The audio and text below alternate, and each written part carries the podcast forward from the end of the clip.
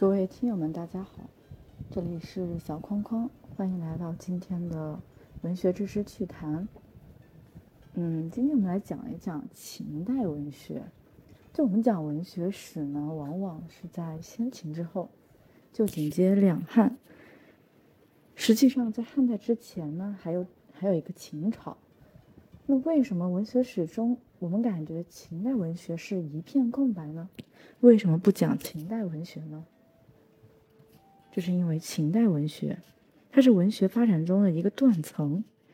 这种情况与当时的秦代极为特殊的恶劣的文化环境有关。我们知道，秦始皇嬴政是在公元前两百二十一年统一了中国。创立了我国历史上第一个中央集权制的封建大国。随着大帝国的统一，大帝国的建立呢，秦朝统治者进行了一系列的制度改革，比如废除从西周以来分封诸侯的旧制度，实行统一区划的郡县制，又实行车同轨、书同文以及统一度量衡等等，对后来的历史发展起到了推波助澜的作用。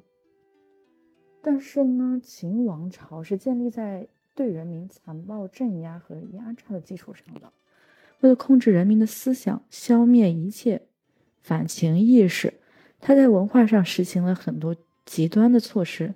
曾经下令说：“史官非秦记，皆烧之；非博士官所职，天下敢有藏诗书百家语者。”昔亦守卫杂烧之，有敢偶语诗书者弃市，以非古今，以古非今者足。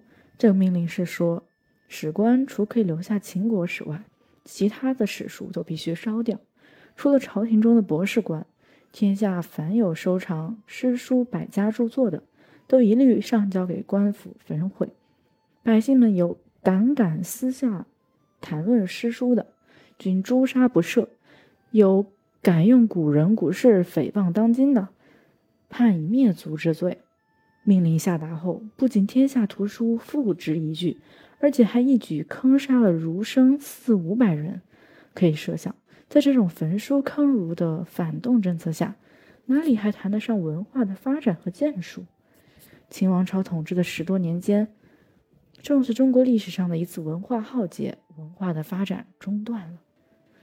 秦文学是一片空白，遗留下来的秦文献只是秦始皇巡守四方时在泰山、琅琊台等几处的刻石以及石碑，内容都是歌功颂德，而且千篇一律，谈不上什么文学价值。实际上，在严酷钳制思想、残摧残文化的暴秦时代。没有产生一个作家和一部作品，那么现在就有小伙伴要问了：秦朝的大宰相李斯的散文不是很有名吗？不错，李斯确实曾经写过一篇议论风发、文采斐然的著名散文《谏逐客书》，但那也是他在秦统一以前的作品，实际上是战国末年的产物。在文学史上，一般只是为了衔接上的方便。才姑且系在秦代来叙述。《谏逐客书》确实是一篇铭文，它写于秦王政十年，也就是后来的秦始皇十年，即前二三七年。李斯当年是秦国的客卿，文章建劝秦王取消错误的逐客令，要有气量容纳人才。在这篇上书中。李斯首先指出秦先世大量招揽和容纳客籍人才所取得的成就，从而指出，如果凡不是秦国的人才一律赶走不用，那么实际上等于借武器给敌人，把粮食赠给倒寇，只会增强敌人而削弱自己，也就无异于自取灭亡了。李斯在文中还打比喻说：“是以泰山不让土壤，故能成其大。”河海不择细流，故能就其深。意思是说，大山不会弃泥土，才能形成它的高大；河海不排斥小水流、小水细流，才能有那么深。从而，他鼓励秦王要招揽众庶，容纳一切人才，以富国强兵，统一天下。全文议论风发，写得生动而有气概，确实是一篇赫赫有名的议论文。